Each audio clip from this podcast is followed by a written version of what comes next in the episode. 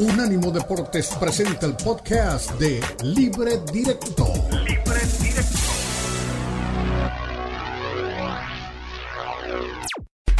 Unánimo Deportes presenta Libre Directo. Libre Directo.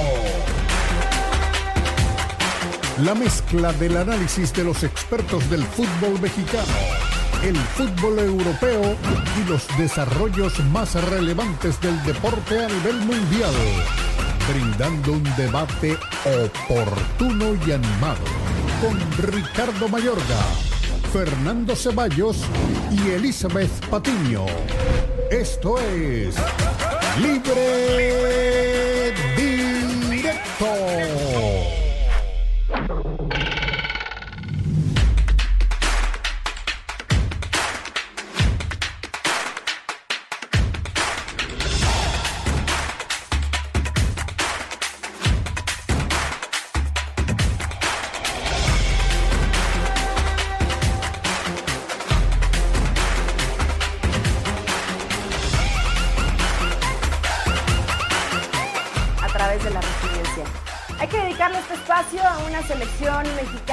Está haciendo un extraordinario papel en la Copa de Oro W. La selección mexicana, que hace apenas unos días consigue este resultado histórico ante la selección de los Estados Unidos. Cuatro veces campeona del mundo, que hay que hacer referencia simplemente a que también la selección de las barras y las estrellas está por este periodo de transición, de cambio, esperando a su directora técnica, pero más allá de eso, México tiene que detenerse, reflexionar y darse cuenta del importante paso que han dado a través de esto, de la resiliencia, de aprender de los errores, de no caer en este bache y volverse locos y querer cambiar todo y tirarlo a la basura como muy acostumbrados estamos en el fútbol mexicano. La elección de Pedro López, al parecer, ha sido un acierto. Y a pesar que en esta competencia contra Argentina, donde se consigue un empate, se hace un partido malo, Ahí comenzaban a tambalearse estos cimientos, comenzaba a tambalearse un proyecto del que todos teníamos dudas y especulaciones porque no sabemos bien para dónde va este camino de la selección mexicana femenil. Ellas simplemente se enfocaron como debe ser en el deporte, en lo que viene, en el mañana, en lo que tienen que trabajar para ganar a sus siguientes rivales. Primero golean y llegó este gran, compromiso contra Estados Unidos, donde hay que decirlo y a fuerza de ser honestos, nadie pensaba que tan siquiera México pudiera conseguir un empate. Como estadística y que es lapidaria, desde el año 2000 la selección de Estados Unidos femenil no perdía como local. ¿Cuántos años han pasado de esto? No recibían un gol. 138 a 0 era la estadística jugando en los Estados Unidos. Y México, como lo señalaba, contra todo pronóstico, lo logra. No sabemos hasta dónde le va a alcanzar. Hoy ya se encuentran en cuartos de final ante Paraguay. Después, o el siguiente escalón, si es que lo terminan avanzando, podría ser Brasil o Argentina, dos rivales que sin duda son equipos de respeto. Pero más allá de eso, hay que rescatar cómo se levantó México de ese sufrimiento, de ese mal paso, de eso que parecía que estaba en la ruina. Los problemas que hubo en su momento con Maribel Domínguez, un desajuste emocional total que se fracturó la relación a la interna de la selección mexicana femenil, no haber estado en una Copa del Mundo, no estar en Juegos Olímpicos y a pesar de ello levantarse y entender que tenían que dejar a un lado lo que había pasado y simplemente enfocarse en el futuro, en el trabajo. Y también hay que destacar algo importante que está haciendo el entrenador, Pedro López, que tiene esta base de futbolistas que juegan en la Liga Mexicana, el crecimiento de la Liga Mexicana. Y yo espero que de pronto hoy no se quieran todos colgar la estrellita y simplemente decir, voy a dar nombres, Miquel Arreola, Juan Carlos Rodríguez. Es esta selección por la que hemos trabajado. No es cierto, señores. Realmente el fútbol femenil en México para muy poquitos, muy poquitos, realmente les importa. Esperemos que con este resultado se den cuenta que hay un avance, que es un buen camino y que hace falta más apoyo para que el fútbol mexicano femenil siga creciendo. Felicidades a todas estas chicas y esperamos que México pueda llegar a la gran final. Esto es Libre Directo. Bienvenidos a Unánimo Deportes.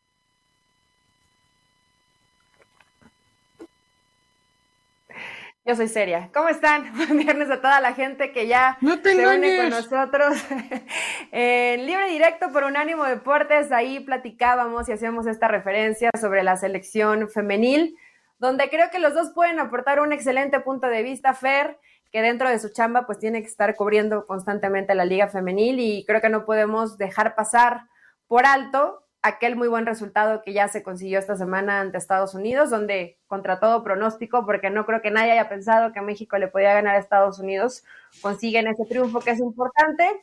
Viene Paraguay, no sé qué tan sencillo o qué tan difícil vaya a ser este encuentro, y en la otra llave serán Brasil o Argentina, con quien te puedas medir si es que avanzas a las semifinales. Comienzo saludando a Fer Ceballos. Fer, ¿cómo estás? Ya te, ya te extrañábamos. ¿Cómo estás, Eli? Saludos, Beto.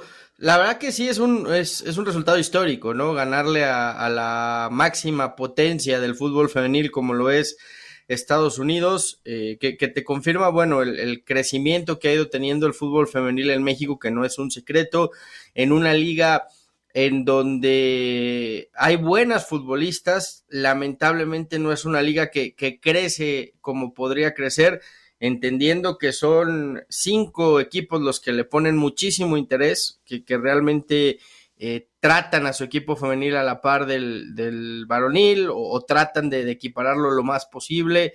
Eh, por ahí hay dos o tres equipos más que, también les interesa, que lo impulsan, que tratan de darle cabida. Y después, pues todos conocemos, ¿no? Que hay una lista de, de seis, siete equipos que, tienen al equipo pues prácticamente porque es una obligación al, tener un equipo de la Liga MX. Eh, si todos, si todos los equipos trataran de ponerle más o menos el mismo empeño que lo hace Rayadas, eh, Tigres, Chivas, América, Pachuca, quizá esto todavía sería mucho mejor para la selección mexicana, pero hay que festejar ese, ese triunfo histórico y que no se quede ahí, ¿no? Que, que no pase lo que nos suele pasar con la varonil, ¿no? De, que de repente sí le ganó a Alemania en el Mundial y es una fiesta y México está para todo y es increíble y después viene el tropezón en el momento decisivo, ¿no? Entonces, ojalá que, que esto no pase. Yo sinceramente, y lo dije desde antes de la Copa Oro y, lo voy a reiterar, yo no entiendo que futbolistas como Licha Cervantes o, o Katy Killer no estén convocadas, entendiendo que son las, las líderes de goleo en la Liga MX femenil, pero bueno, eh, esa es decisión del técnico y a, él se le evalúa por los resultados y por el funcionamiento del equipo y mientras estos se den, pues le da la razón de que estas futbolistas no estén convocadas, ¿no? Sí, es cierto. Eh, Beto, ¿cómo estás? Qué, qué, gusto, acá te vas a volver un habitual, por lo menos en un rato. Eh, ¿Tú cómo ves al fútbol femenil en México? Porque esto que dice Fer, que no creas que porque ya le ganaste a Estados Unidos el trabajo está hecho. Creo que tiene mucho mérito porque así como, como México atraviesa por una crisis en el fútbol varonil, la selección femenil se quedó sin Copa del Mundo y sin Juegos Olímpicos. O sea, realmente creo que la gravedad del tropiezo era probablemente aún mayor. Todo lo que pasó a la interna de la selección mexicana femenil lo conocemos, los problemas que había, una situación completamente fracturada más todos los, chismes y rumores que surgieron con Maribel Domínguez, etcétera. Esa historia ya pasó. El haberle ganado a Estados Unidos debe ser muy importante por haberte levantado de esta forma, por la resiliencia, esta palabra favorita de Rafa Puente Jr., pero más allá de eso, sí sería importante que no llegue el oportunismo, que se cuelgue la medallita Miquel Arreola, que se cuelgue la, la medallita Juan Carlos Rodríguez, y que digan, es que siempre creímos en el fútbol femenil y es que siempre lo hemos apoyado. Fer mencionó a cinco equipos y los otros, porque son 18. ¿Quién realmente cree en el fútbol mexicano femenil? Es bien complicado, me da mucho gusto saludarlos, a Fer, a, a ti, Eli, y a toda la gente que nos acompaña. Es complicado. Acá en Pachuca como dice Fer, pues, se ha trabajado, hay un pabellón especial para, las jugadoras, se apostó por traer a una figura mundial que, se convirtió campeona del mundo jugando para las Tuzas, ¿no? Que, que, que, bueno, hoy se la sacan al equipo de, de, Pachuca, Jennifer Hermoso, a billetazos, porque pues la gente de Tigres, no conforme con el título, quisieron llevar a esta magnífica jugadora que aparte es mediática y que le dio la vuelta al mundo por el tema de, de el mentado beso con Rubiales pero pues ellos apuestan y tú lo sabes perfecto. ¿Desde cuándo están trabajando? Eva Espejo acaba de dar una charla recientemente aquí en un congreso donde hubo periodistas, eh, deportistas y, hablaba de eso, ¿no? Es la primera ganadora de un título oficial del fútbol mexicano, que fue ganar el primer torneo de Copa. Y después eh, me tocó estar en el primer partido, en el primer partido que se disputó oficial de la liga, un Pachuca Pumas en el Estadio Hidalgo y yo me preguntaba el otro día, ¿qué ha cambiado de ese día hasta hoy? Y la verdad es que no mucho. O sea, si Tigres está interesado, si Guadalajara, si América, coincido con Fer, no me, no me cabe en la cabeza que Katy Killer y que Licha Cervantes no estén eh, consideradas en esta selección. Me sorprende de, de, sobremanera, pero me quedo con lo que me decía Jennifer Hermoso. Dice que cuando vino a México le dijeron que estaba loca, que era este, una liga de quinto mundo, que era eh, un retroceso, se enamoró del fútbol mexicano, fue campeona del mundo, está feliz con lo que le pasó. Yo no creo ni que Barcelona le pague lo que le está pagando Tigres por, porque está cobrando como futbolista de primera división. Pero lo que en este no, ha avanzado la liga, deportivamente sí ha avanzado. Y con este tema del, del, género Fer, Eli, el otro día me decían, es que no es posible que un jugador de fútbol cobre millones y las futbolistas no cobren este acorde. Bueno, es que no venden lo mismo que el fútbol varonil, pero esto es una condición humana. Eh, la gente se puede molestar porque una futbolista no cobra lo mismo que un futbolista. Y el modelo que cobra un millón de dólares contra una modelo que cobra 15 millones de dólares, se tendría que molestar, ¿no? Es un mercado. Vende más una mujer en una pasarela que un hombre y vende más un futbolista en una cancha que una mujer. Perdón, pero eso, es, lo que genera económicamente. Beto, eso se entiende, pero también hay que tener a gente inteligente y gente capaz alrededor, porque yo creo que el fútbol femenil se puede consumir mucho más si consigues otro tipo de, patrocinadores, si le vas a vender lo mismo a la marca de cerveza, el fútbol varonil que el fútbol femenil, por supuesto que no te va a considerar. Pachuca tiene una toalla sanitaria en la camiseta. Sí, o sea, tienes que buscar un poco, tienes que buscar un poco más del mercado, pero estos son. yo sí creo, Eli, que, yo sí creo, Eli, que eh, estamos llegando al punto en que, en que la liga varonil se tiene que separar de la liga femenil. O sea, que se queden los que realmente quieran estar, quieran invertir y quieran impulsar el fútbol femenil. Porque hoy es por obligación. Que, que, que, que, ya lo dijimos, son, son, cinco, ¿no? Son cinco los que desde el día uno han estado subidos en el barco me parece que a ese barco hay que añadir a Cholos, que tiene un equipo femenil bastante competitivo y que la cercanía con Estados Unidos les permite también impulsarlo de otra manera. Mismo caso de Ciudad Juárez, que me parece las Bravas, inclusive dando muchas veces mejores resultados que el equipo varonil.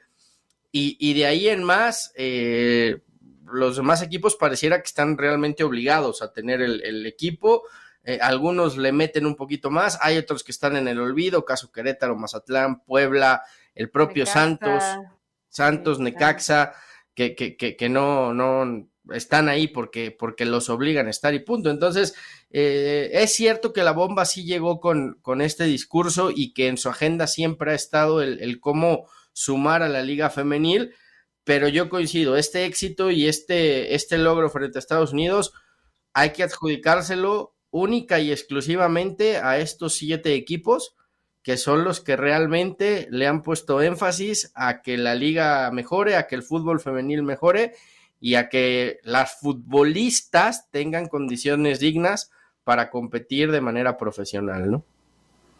Totalmente. Y está ahí desde el aporte, ¿no? Ves las jugadoras que van cada uno de los equipos y aparecen estas, aparece Tigres, aparece de Rayadas, aparece de de América, de Chivas, de Pachuca, Cholos y no mucho más. Es el único lugar donde pueden buscar. Esperamos que Juan Carlos Rodríguez no se quede como sí ha pasado con el fútbol varonil, con el femenil solamente de promesas, porque el obligarlos, pero no darles un seguimiento y estar al tanto de las necesidades también de ellas, pues eso va a poner un freno en el crecimiento y yo creo que el camino no va por ahí, pero hasta el momento, pues eh, felicidades a las chicas. Yo sé que todos queremos que sean campeonas de la Copa Oro. Falta todavía un camino largo, inclusive en una final, si es que llegaran, podrían volverse a enfrentar ante Estados Unidos. Pero para eso todavía falta un caminito más. Así que nos vamos rápidamente a una pausa, regresamos con más libre directo. Me comentaban que tú, traes la actualidad de Carlos Vela, que sabías dónde iba a jugar. Eso me dijeron, no sé si es la verdad o sea mentira. Pero Retroceso Retroceso para Carlitos Vela, increíble. Volvemos. En breve continúa Libre Directo en Unánimo Deportes. Unánimo Deportes Radio.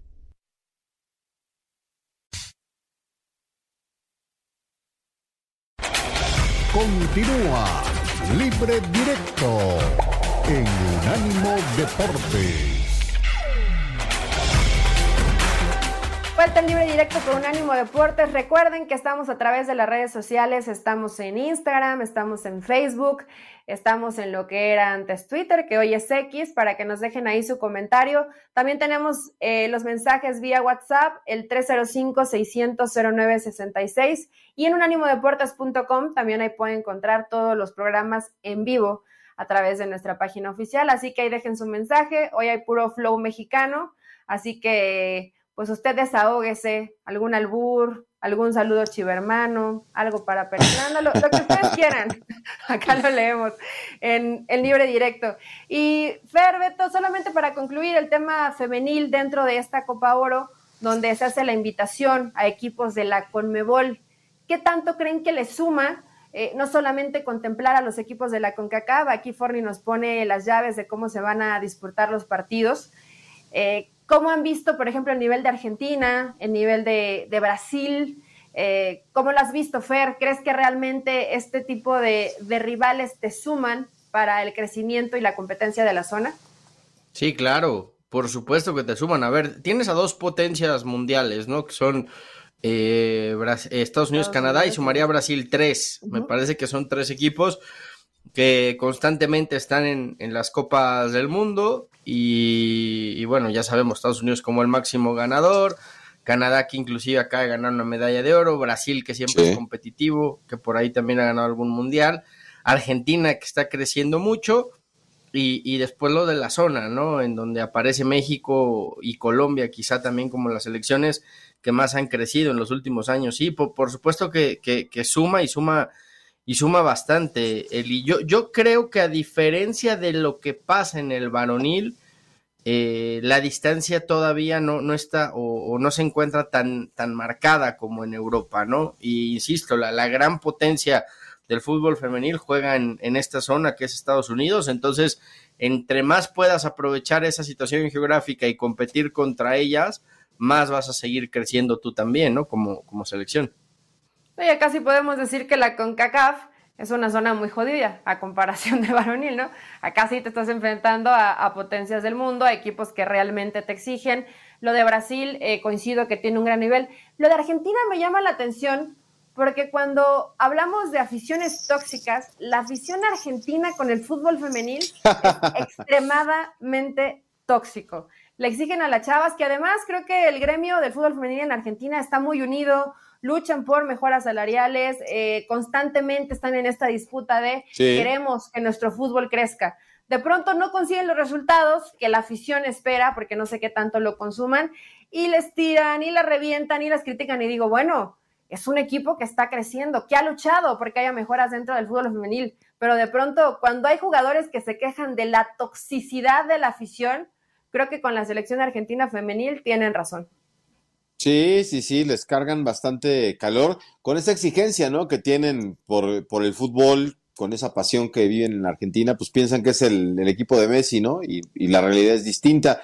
Eh, nos hemos, eh, nosotros con el tema de la CONCACAF, dado cuenta pues, de lo que pasa en Estados Unidos. La, la verdad es que eh, en Estados Unidos se le da un apoyo, una fuerza, eh, a este fútbol mucho más que en otras latitudes, ¿no? Digo, en Brasil yo sé que también hay una pasión por el fútbol femenil, pero no es lo mismo lo que se vive en Argentina que se vive en Estados Unidos. Es totalmente diferente porque son campeonas del mundo. Alex Morgan acaba de destacar lo que pasó con México. Tienen a futbolistas de alto nivel, porque pues es así, ¿no, Fer? De, de, Eli, de repente, eh, yo eh, un par de veces en Estados Unidos me decían que los futbolistas juegan al fútbol porque no les alcanzó para ir a la NFL, no les alcanzó para ir a la NBA, no les alcanzó para el béisbol y entonces pues hay que hacer una actividad deportiva y voy al fútbol. O sea, son realidades diametralmente opuestas. Pero está el cambiando esto, ¿eh? Y el femenil. No, no, no, pero sí, está cambiando mucho esto. ¿eh? Y, y ha, ha, cambiado mucho. Hay más academias. ¿Sabes qué pasa? No, que, ha cambiado mucho esto desde que la MLS eh, y el fútbol profesional en Estados Unidos se dio cuenta que el fútbol no podía seguir el, el, parámetro que tienen en sus otros deportes, ¿no? En donde el béisbol, el básquetbol, el, el fútbol americano, te, te, piden una carrera universitaria para poder ser profesional.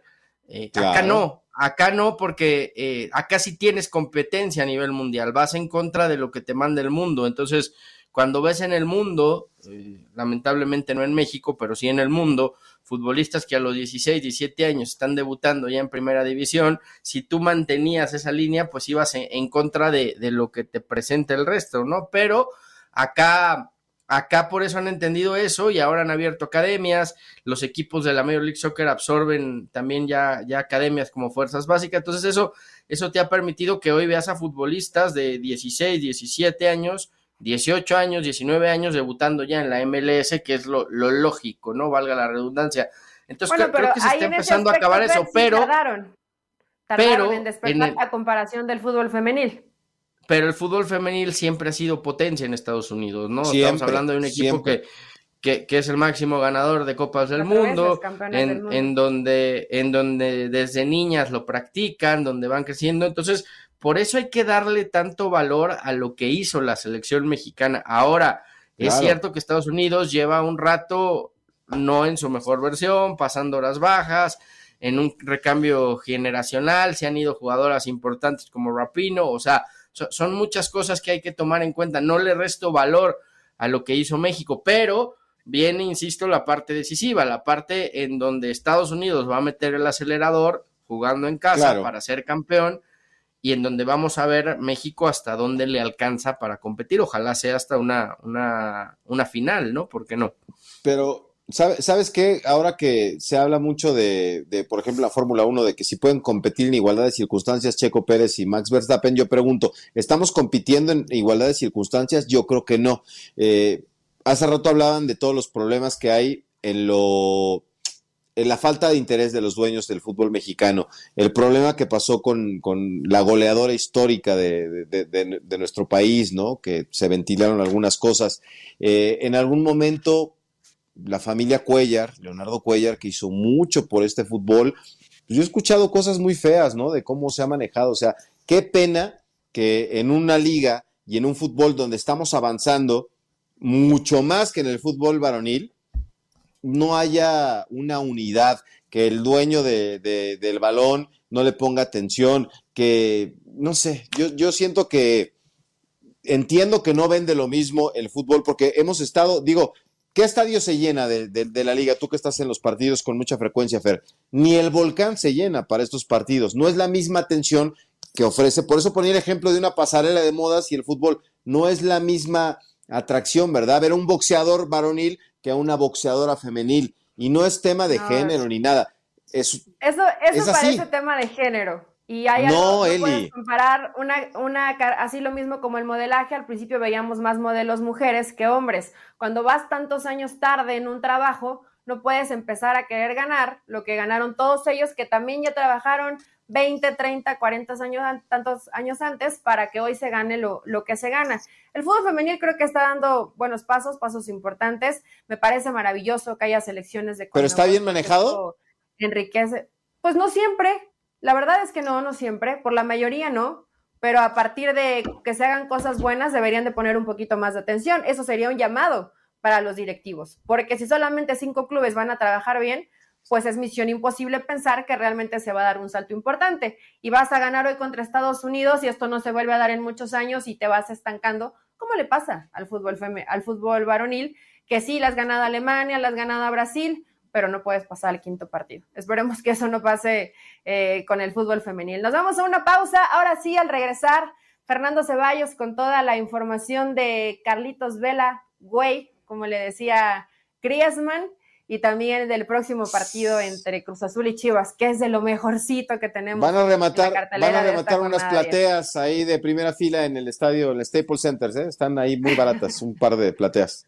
En breve continúa Libre Directo en Unánimo Deportes. Unánimo Deportes Radio.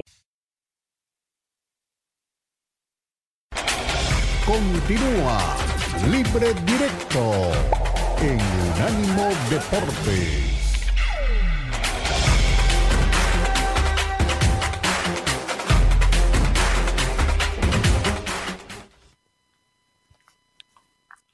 De vuelta en Libre Directo por Unánimo Deportes.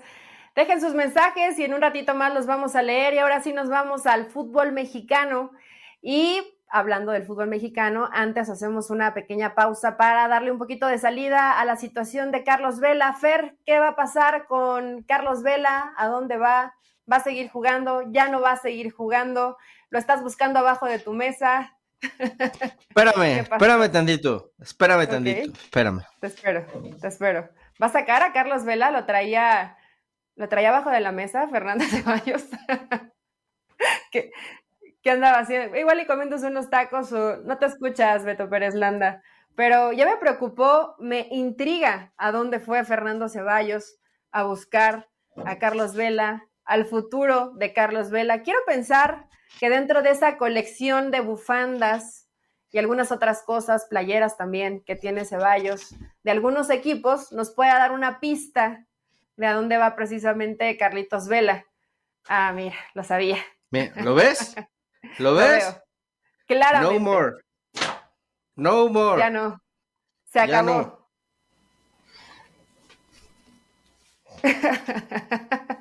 sí, los Earthquakes. Aquí está Patiño. Carlos Vela. Aquí está, Patiño. Aquí está Carlitos Vela. La la la la la la la Carlitos Vela. La la la la la la la Carlitos Vela. Va a ser nuevo jugador del Earthquakes.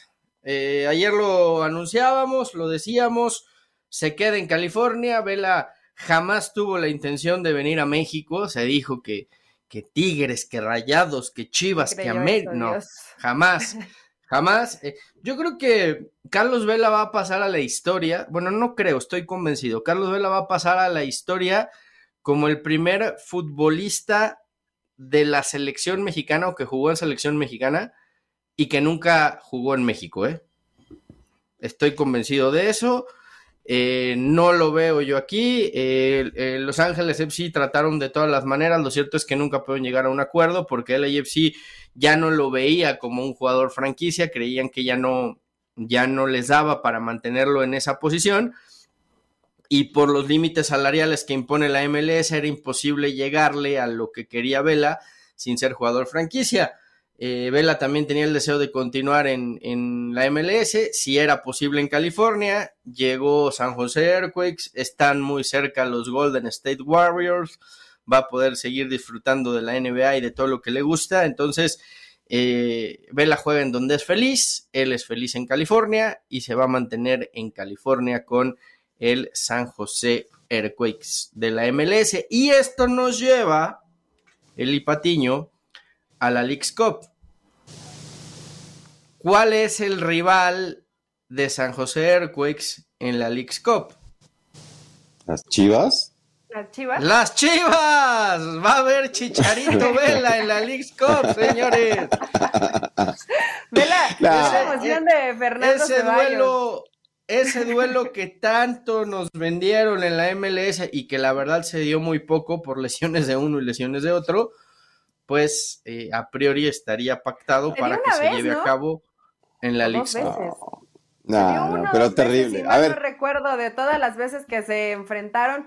sí, muy mal. De por sí llegarle al precio a Carlos Vela, que siempre es un jugador que inclusive en Los Ángeles había aceptado irse bajando el, el salario para seguir, para continuar. Hoy elige su futuro en San José Earthquakes. Todavía creo que le da a Carlos Vela no podría utilizar la palabra quiere seguir robando o ya está en su retiro. Si no se le interesa, si se enfoca, es un futbolista que todavía en la MLS te puede marcar diferencia. ¿Por qué dices que no le interesa, Beto? ¿Porque no quiere venir a México? No, no, no, a ver. Él siempre lo ha dejado muy claro, ¿eh? En ningún momento ha engañado a nadie. Otros se hacen telarañas y creen que venía a México y se alucinan. En ningún momento lo dijo. No, a mí, hoy yo he entendido este tema, Fer lo he platicado en otras ocasiones en otros espacios. Eh, yo le hice una nota al mellizo Barros Queloto ahí en Columbus, cuando llegó al Columbus Crew. Y yo le decía, ¿por qué de boca acá? Y me decía, me están pagando una fortuna, salgo al supermercado y nadie me molesta, puedo ir al cine con mis hijos, eh, ando de la calle y nadie me pela. Y aparte, pues viví en un lugar muy bonito, en una zona este, privilegiada, no tenía problema de ninguna índole. Y me decía, eh, fuera de micrófono, y encima, si ganamos o perdemos, no pasa nada. O sea, díganme un jugador de Portland, uno, uno de Portland, ahora que se habla del Cabecita Rodríguez. Díganme uno del San José Earthquakes. O sea, ¿por qué no van a los equipos importantes ahora que se habla del Cabecita que va para allá? Porque va por dinero. Carlitos Vela, pues va para mantener su estatus. ¿Tú crees que es más importante jugar en Guadalajara que en Portland? Entiendo que no puede haber presión, pero la League's Cup nos acaba de dar un cerradón de boca a todos, ¿eh, Beto? Porque varios no, equipos yo sé. superaron a los equipos mexicanos. Y no estamos Y al final, ¿quién va a ganar? Y al final, ¿quién va a ganar el torneo? Rayados, superaron, eh, superaron a América, superaron a Chivas. Y al final, ¿quién va a ganar el título? A Cruz Azul. No siempre. La, Solo hay un Seattle Saunders y le no acaban más. de ganar a Pumas. Tampoco pasó nada, ¿no? Pero le acaban de ganar a Pumas, el Seattle Saunders. Sí, y Yo creo que, pe- pero hay que entender también las condiciones. Beto Vela es un jugador ya de 36 años, 35 años de edad, en la Pero recta final de su carrera, por en donde ya, ya- en donde ya hizo lo que sí, pe- pero con, con, con, con ideales muy claros, ¿no? Chicharito quiere seguir compitiendo, Chicharito tiene el deseo de jugar un último mundial con México, Chicharito sabe que si hace bien las cosas en Chivas y se convierte en un jugador importante y mete goles, puede regresar a algún llamado a selección que le permita cumplir ese No sé. deseo de jugar su último mundial. Puede, no estoy diciendo que suceda. Es, es digamos, el, el único Es camino sueño. que le quedaba, es el único camino que le quedaba para llegar ahí. Vela, po- podremos criticarlo, podremos cuestionarlo en muchas cosas, pero el tipo siempre ha sido claro desde el día uno. Él juega al fútbol donde le gusta, como le gusta y donde se siente cómodo él y su familia. Y si hoy donde se siente cómodo es en California y se siente cómodo en San José, pues era lógico que ahí iba a ir. Y, y creo que Vela, si algo no le podemos cuestionar, es que siempre ha ido acorde a lo que él quiere hacer. Nunca ha tomado una decisión, nunca ha tomado una decisión en contra de su voluntad, cosa que muchos futbolistas sí hacen. Vela nunca lo ha hecho. Entonces, eh, yo, yo sí entiendo que vaya a San José Earthquakes. Es la recta final de su carrera. Es quizás su último gran contrato que va a tener. Es el eh, punto final. Y eh, hablas de un equipo que no tiene tantos reflectores. Ojo, eh, los Quakes son del, uno de los equipos más, más viejos, de los fundadores de MLS, cuyos reflectores hoy van a estar desde el día de que Vela pise este, este, este equipo. Porque con todo respeto, no es lo mismo que juegue ahí la Chofis López a que juegue Carlos Vela. Y si se hablaba de los Quakes cuando jugaba la Chofis López, pues hoy con Carlos Vela se va a hablar de los Quakes semana a semana. Y, y le dolió decirlo, Eli, le dolió decirlo, porque yo sé que le profesa cariño a la Chofis López. No, yo entiendo eso, Fer. Lo que no entiendo No creo. es. Ah, ¿no? Ah, bueno, entonces me equivoqué. Oye, pero lo que, lo que yo no entiendo es por qué no buscar un nuevo horizonte. Yo que estoy, no estoy convencido de que el día que termine la carrera de Carlos Vela y voltee a ver la sala de trofeos, que de la casa va a decir, y me falta una medalla de oro. Y la pude haber ganado. No la quise ganar. Y me faltó jugar acá. Me faltó mantenerme en Europa. Me faltó. Está bien, yo entiendo sus ideales, lo respeto y ha sido honesto y directo. Pero, no sé, yo creo que ir a- allá. Y lo escuché de Matías Almeida, ¿eh? Dijo, acá no hay tanta presión. Al final se fue con, con presión, pero no es lo mismo jugar en el San José Earthquakes que en Los Ángeles y tú que estás de cerca de la MLS lo sabes mejor. No es ni la misma presión, ni la misma exigencia, ni la misma intensidad. Va porque pues le van a pagar y va a acabar ahí su carrera. Y es válido. no hay ninguna exigencia. sea, yo creo que. mi tam- a- suponte que en la MLS no haya tanta exigencia, nunca hay demasiada presión, a pesar de que sí lo señalan. Pero, porque. Yo no creo que Carlos Vela se arrepienta, Beto, porque cuando tú haces lo que siempre te ha nacido hacer, vaya en contra de lo que el mundo piense, creo que no llega ese momento donde te sientas a Pero es- reflexionar y decir, me equivoqué. El tipo ha jugado donde él ha querido. ¿Podría jugar en otros lugares? Por supuesto. En su mejor momento lo pudo haber hecho, pudo haber regresado a Europa. No quiso. Carlos Vela ha hecho lo que se le ha pegado la gana, siempre ha sido congruente. Pero es un Cuando se le seguía desperdicio. insistiendo por selección mexicana Él dijo, muchas gracias, no, denle paso a los jóvenes, a mí ya no me interesa. ¿No te da coraje, y seguían ahí insistiendo. No, no. No, no, es un desperdicio de futbolista. O sea, ve Griezmann, su carrera y su historia. ¿Por qué estamos en contra de que un deportista haga lo que se le pegue la gana y sea coherente ah, con lo que dice y con lo que hace? ¿Es válido? Me imagino, me imagino a LeBron James jugando en este en, la, liga de Guatemala o en este en Argentina por comodidad. Jugar ahí, pues igual sería su problema, Beto. Por eso dije, es un desperdicio. Gustaría verlo en otro yo no creo, yo no creo que sea un desperdicio. No, no, no, yo creo que Vela al contrario, yo, yo a Vela le admiro que él ha querido y ha llevado su carrera como él ha querido, insisto, sin, sin dejarse envolver por, por representantes, por opiniones, por él, él ha hecho con su carrera lo que ha querido. Tú te paras hoy en San Sebastián y Vela es, es, eh, eh, es Messi, güey. Lo recuerdan como medio, o sea, es el mejor jugador extranjero. En, pues, está bien, pero, pero él, él fue feliz mientras jugó al fútbol. un lindo recuerdo y mientras jugó lo, disfrutó también allá. Lo sacaron en hombros y cargando y no te vayas. Y se fue por estar en Los Ángeles viendo a los Lakers.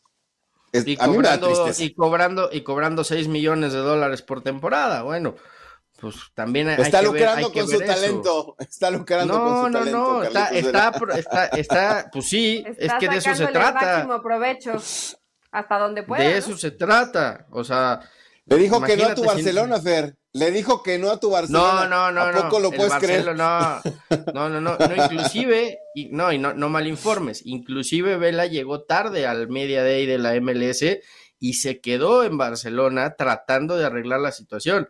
El Barça se echa para atrás de último momento porque Vela tenía mes y medio de, de no entrenar, de no jugar y lo necesitaban para allá porque había, no, no tenían delantero, se había lesionado y, y, necesitan un jugador en ritmo y es por eso que no se da. Vela en su momento sí había aceptado ir a Barcelona, había dicho, ¿sabes qué? Si es el Barça, pongo punto final o pongo pausa a mi contrato con Los Ángeles FC y voy, aunque sea seis meses, a Barcelona. O sea, era, era una oportunidad que no puede dejar pasar, dicha por el mismo, por el mismo Vela. Y después dicen, es que no se fue un equipo más grande. Pues es que realmente no llegaron las ofertas. En su día el Atlético buscó a Vela o a Griezmann y decidieron ir por Griezmann. Pero fuera de eso no hubo más ofertas de equipos grandes para llevárselo. Cuando de repente te llega una oferta multimillonaria de la MLS, dices, bueno, si ya no fue acá, voy para allá. Pues eso es lógico, es parte también de la vida, ¿no? Bueno, y estás hablando de equipos grandes, Fer. A lo mejor y equipos con todo, presupuesto se le acercaron y a Carlos Vela no le interesaba, ¿no? Con todo y todo, Carlos Vela lo tenemos que poner dentro de los 10 mejores jugadores en Europa mexicanos, ¿eh? Y quizá lo dentro de los 10 mejores jugadores en la historia de México, ¿eh? Ojo, ojo. Y todo para qué. Ahí en la, historia de México, en cuanto a talento, Cifer. A lo mejor en cuanto a logros conseguidos, ahí sí ya cambió la historia, porque así lo decidió Carlos Vela, ¿no? No, no porque eh, tenga que hacerle caso a todos, a todos nosotros o a todos los que estén en contra de cómo ha llevado su carrera. Pues San José estaremos al pendiente, no solamente de la MLS, sino cuando se enfrenten este duelo contra Chivas, que yo en verdad deseo que sí esté bien en ese momento tanto Carlos como Chicharito, porque si no mal recuerdo, siempre queríamos vivir este duelo y no sé si fueron una o dos veces, no hubo más, o sea, cuando no estaba lesionado uno, estaba lesionado el otro. Estaba lesionado el otro.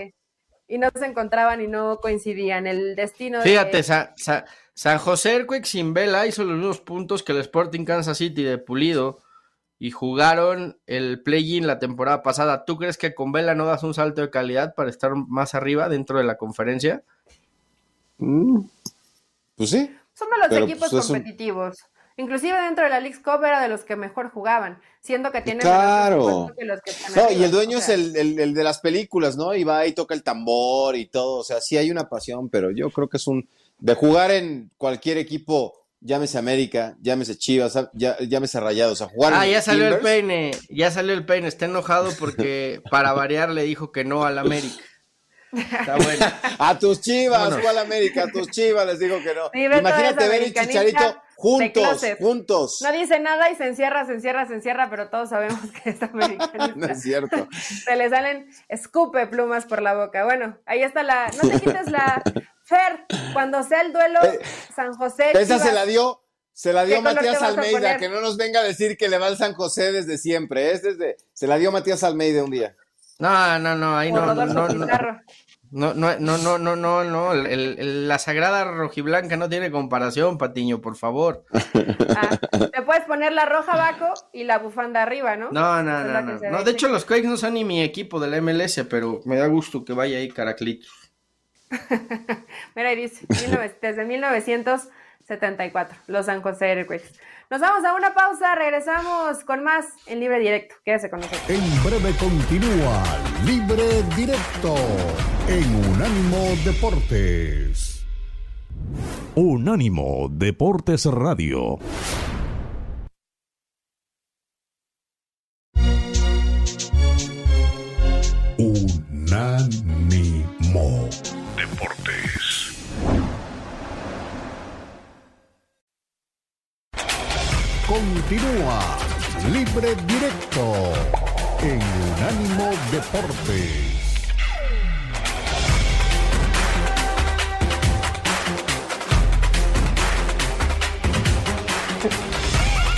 Ay, si escucharan los chistes que yo escucho en la pausa, dejarían de querer a Beto Pérez Landa. Ya estamos, ya estamos de vuelta en libre directo y rápidamente damos un toquecito al partido entre Cruz Azul y Chivas, probablemente el más atractivo. Sí, no probablemente, el más atractivo. El más atractivo. 10 de la Liga Mexicana, pero se traen un rollo y quedé un poco confundida porque Chicharito no viajó, pero sí va a estar. ¿Qué onda, Ceballos, con Chicharito? A ver, ya no empieces, no empieces. ¿Por qué ya no empieces. vuelo privado. ¿Todavía no se los zapatos para subirse al avión de las Chivas o ya no? No, no, no va por ahí. Lo que pasa es que a Mauri Vergara le pidió que estuviera en la inauguración del evento extravaganza de OmniLife, empresa que paga el sueldo de Chicharito, y entonces va a estar en la inauguración esta tarde en Guadalajara, en el Estadio Akron, y después de, estar en la inauguración y del inicio del evento, viaja en vuelo privado para llegar con el resto del equipo. No, no es, no es que tenga privilegios, no es que haya en jet privado con él, es simplemente que pues a Mauri pidió que estuviera en el evento pues, de la empresa que al final de cuentas paga el salario de Chicharito y de todos los que son parte de Chivas, ¿no? ¿Cómo se vuelve es así de sencillo. Cuando, cuando hay tanta situación mediática? A mí me consta que cuando estaba Rafa Márquez en León, muchos partidos él los hacía en un avión privado, no iba con el equipo. Eh, junto con Mauro y otros más. Pero bueno, era León y a lo mejor no trascendía la, la información porque no quería estar con todos. porque pero acá, pero, acá, regresarse pero acá, que él quisiera. Ok, pero esto es diferente. O sea, acá no es que Chicharito no quiera volar con el equipo, es que va a acudir a un evento del dueño del equipo. O sea, yo creo que esto lo hemos visto también en otros lados y, y no pasa absolutamente nada, ¿no? Ahora, ¿qué tan entusiasmado estás, Fernando? Porque yo ponía en la jornada 4 que mientras en León están esperando a Andrés Guardado, a que se recuperara y se adaptara a la liga, ahora a recuperarse, pero adaptarse a la liga y a que se recuperara Javier, Salomón Rondón ya estaba haciendo los goles, ¿no? Y no es el mismo impacto. Eh, hoy me imagino que Chivas va a ser local este fin de semana en la cancha del Estadio Azteca y que después de los minutitos que jugó, sí, claro, deberían de jugar en el aeropuerto, ah, bueno, ya deben de jugar también ahí en el Oblilaf, que ya no hay, hay sold out para... no, es, no, es, necesario, en el Azteca 50-60% del estadio es de Chivas. Oye, no hay problema, claro, No, y, me parece que es una estrategia también ahí. Digo, sé que está lo de la Plaza México, pero yo creo que a Cruz Azul por la taquilla le vino bien y va a ser mayoría. Pero el otro día fue no te creas, ¿eh? A Cruz Azul no le encantó lo de cambiar el partido. Yo, por lo que sé y la información que tengo, es que ellos intentaron hasta el último momento jugarlo en el azul. Es cierto que es más taquilla el Azteca. Mucho más. Pero también, sí, pero también el costo es mucho más elevado de rentar el Azteca. Eh, ellos ya tenían, tienen un contrato fijo con el Estadio Azul y tuvieron que pagar extra por irse a jugar al Estadio Azteca, se sienten más cómodos, la gente los respalda mejor, o sea, hay, hay muchas situaciones. No, se hace trabajo en cancha y ya estaban igualmente otra vez acostumbrados al Estadio no Creas que, no creas que la directiva estuvo tan contenta con... De hecho, inclusive... Inclusive, y te lo puedo decir de muy buena fuente, les sorprendió que no hubiera más, más apoyo por parte de la liga para cambiar la fecha del partido. Yo por lo que tengo entendido, aquí fue la televisora la que dijo, se juega en sábado a las 7 y le haces como puedas. Sí. Y, Bueno, y donde, y- man- donde manda televisora, fútbol, no manda nadie más. ¿cómo Digo, a casualmente, ganar a casualmente, casualmente la misma televisora que es dueña del Estadio Azteca y que se va a ver Sí. beneficiada por la renta del estadio. Ahí se las dejo Oye, votando. No, no, no, pero a Eh, ver, va a ser un gran partido, es eso. Eli. ¿Cuánto tiempo le das a Javier Hernández? Porque el otro día fue una, fue una fiesta y jugó cinco minutitos. Hoy en el Yo Azteca va a ser una revolución. No, yo lo veo Verlo. para 20, entre 20 y 30 minutos. Creo que hay que ir paulatinamente dándole más minutos. O sea, no está para ser titular todavía. Yo creo que no está ni siquiera para 45 minutos. No está hoy pero para yo creo que- tanta diferencia. Más allá de yo lo creo que, que entre- significa Javier, ¿no? Yo creo que entre 20, 25 minutos va, va a tener Javier ahora. Pronóstico, pronóstico, comprométete. Gran partido de Ah. fútbol de ida y vuelta, de dinámica y de muchas llegadas. No, se vaya, resultado. Vámonos a la Ah, pausa, azul. que nos Super corta. Chivas, ¿no? Ah, azul. Super chivas Vámonos a la pausa. Chicharitos sí le ganan a la máquina, ¿o no? Deportes Radio. Este fue el podcast de Libre Directo, una producción de Unánimo Deportes.